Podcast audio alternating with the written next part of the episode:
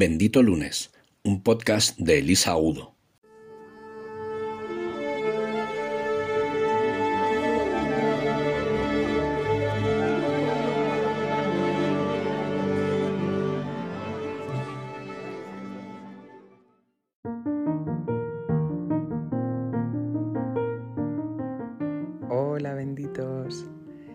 Estamos de excursión en Oropesa, así que seré breve esta vez porque se me ha echado la hora encima. Y mm, estamos concretamente en el, parador con nuestra mejor amiga y su chico. Eh, este era un, regalo de cumpleaños que se hicieron hace pues, como un par de años, pero no habíamos podido disfrutar por, por la pandemia.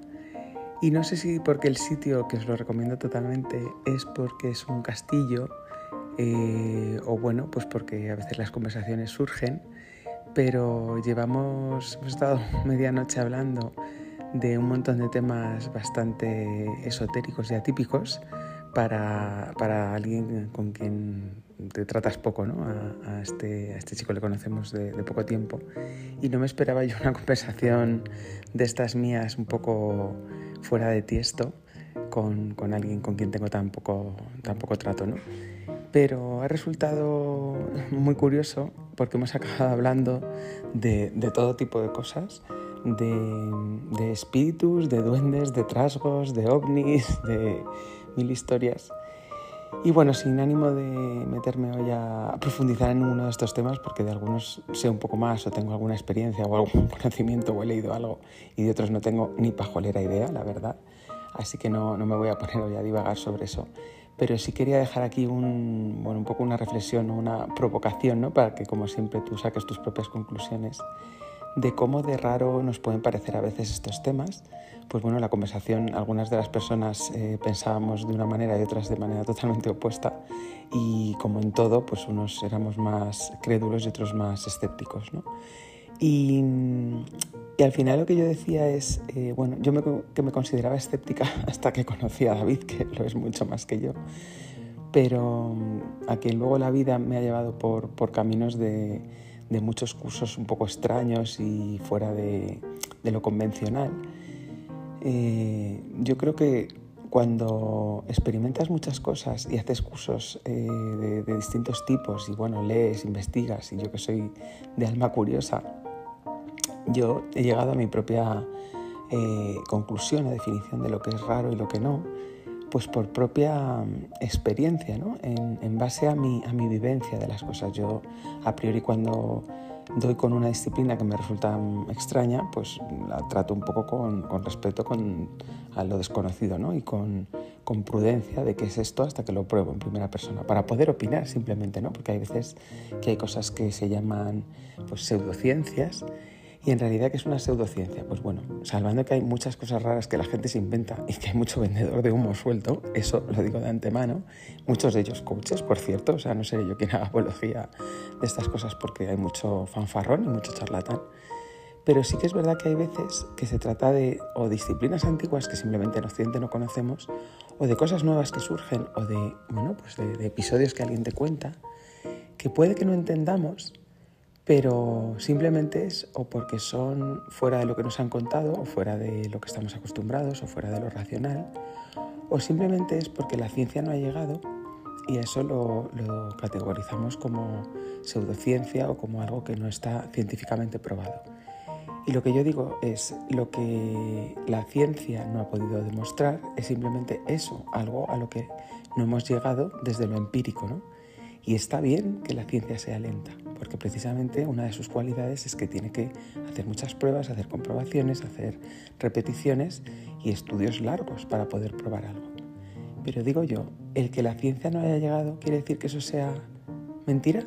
¿O quiere decir simplemente que es que eso yo lo veo desde mi propia ignorancia?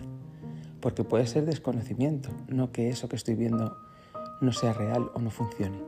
Yo solo lo pongo en tela de juicio, no digo que todo tenga que ser cierto. Porque si lo piensas, esto es algo que, he contado alguna vez, si tú te paras a pensar en que no tienes por qué saber de electricidad para entender que si le das al interruptor de la luz, por ahí se mueve una energía que llega desde el interruptor hasta la bombilla y te enciende la lámpara, eso sabemos que es ciencia, pero tú realmente no tienes por qué entenderlo. Y desde luego en otros siglos no se entendía. O por ponerme más extremo, si en el siglo XII, en plena Edad Media, tú le dices a alguien, mira, es que yo me tomo una pastillita blanca y este dolor de cabeza se me quita, como mínimo te queman por bruja. Y tú y yo sabemos que eso se llama aspirina a día de hoy en el siglo XXI. Con lo cual, ¿quién está hablando desde ahí? ¿Tu ignorancia o tu dogma de fe de que tú dices si eso es verdad o no es verdad? Yo aquí dejo este pensamiento un poco disruptivo de, bueno, yo le doy el beneficio de la duda a esa mm, experiencia que desconozco hasta que la pruebo en mí, porque desde luego hay muchas cosas que yo por eh, razón o por eh, conocimientos tradicionales escapaban totalmente a mi comprensión y que luego por experiencia propia, por repetición y por comprobaciones reales en mí he visto que funcionaban. Y debido a eso yo me he acabado formando constelaciones familiares. Yo al principio no creía en absolutamente nada de esto y a día de hoy sigo sin entenderlo porque científicamente pues quien está estudiando lo habla de física cuántica y de supercuerdas y de un montón de cosas que estamos lejísimos de, comprender el, eh, cómo funcionan los campos morfogenéticos, pero realmente puedo decir, como, como dice Brigitte de Champetier, que es una gran consteladora, eh, hablamos de, de sucesos fenomenológicos. Al final se trata de recuperar todo eso que en la práctica has comprobado en ti. Eso, más empírico que eso no hay, porque es que lo has experimentado en ti. Entonces yo no sé, no sé cuántas de estas cosas pueden ser verdad, mentira o, pueden ser más o menos creíbles. Yo solo te invito a que las pruebes en ti mismo y que las que no entiendas pues le des una oportunidad de, de, que podría estar operando ahí o que investigues más o que bueno, pues que si no te las quieres crees fenomenal. Desde luego hay cosas que espero que pronto se puedan explicar y que mientras tanto podamos pues de alguna manera soñar o ver a través de casos reales, ¿no? Como por ejemplo lo que se está viendo, no sé si he recomendado ya en el, en el podcast, si ha sido así, perdonadme que me repita, pero Netflix ha tenido la, la feliz idea de, ayudarme con esta explicación que suelo dar de las constelaciones haciendo una serie.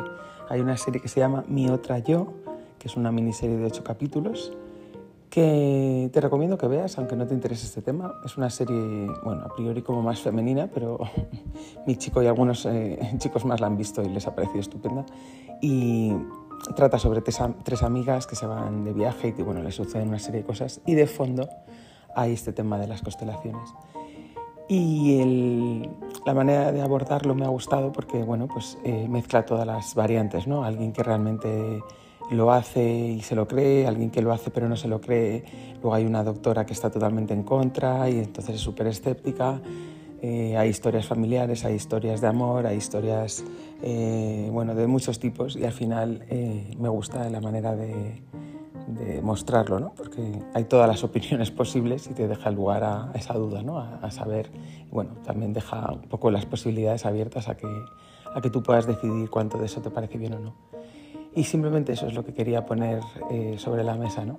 que muchas veces eso que vemos que pueden ser fantasmas, espíritus, dioses de otras épocas, mitologías o cosas que creemos o no, bueno, podrían estar ahí, podríamos no entenderlas. ¿no? Otro día podemos hablar de esto más en profundidad, de qué tiene que ver eh, todo este asunto de, de, pues eso, de almas en tránsito, ¿no? que es como muy dado, se presta mucho a hablar en un, en un castillo antiguo y hay mucho que decir sobre el tema, pero eso da para un capítulo mucho más largo que en algún momento igual me atrevo a hacer.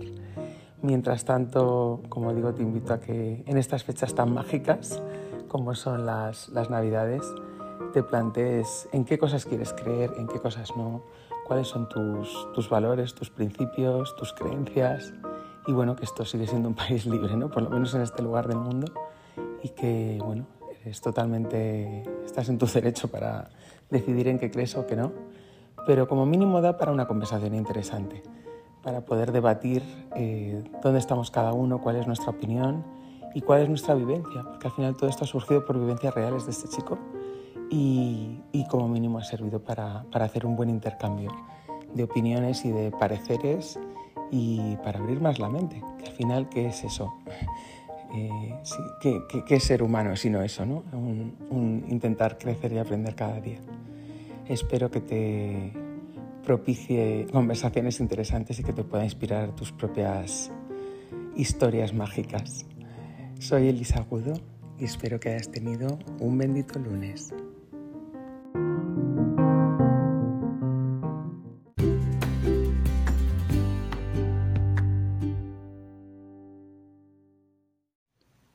El fin de es sagrado. A partir de ahora, el lunes puede ser bendito. Puedes encontrarnos en las redes sociales como arroba benditolunes.com. Síguenos en YouTube, Instagram, Facebook, Twitter, LinkedIn y en el blog de Bendito Lunes.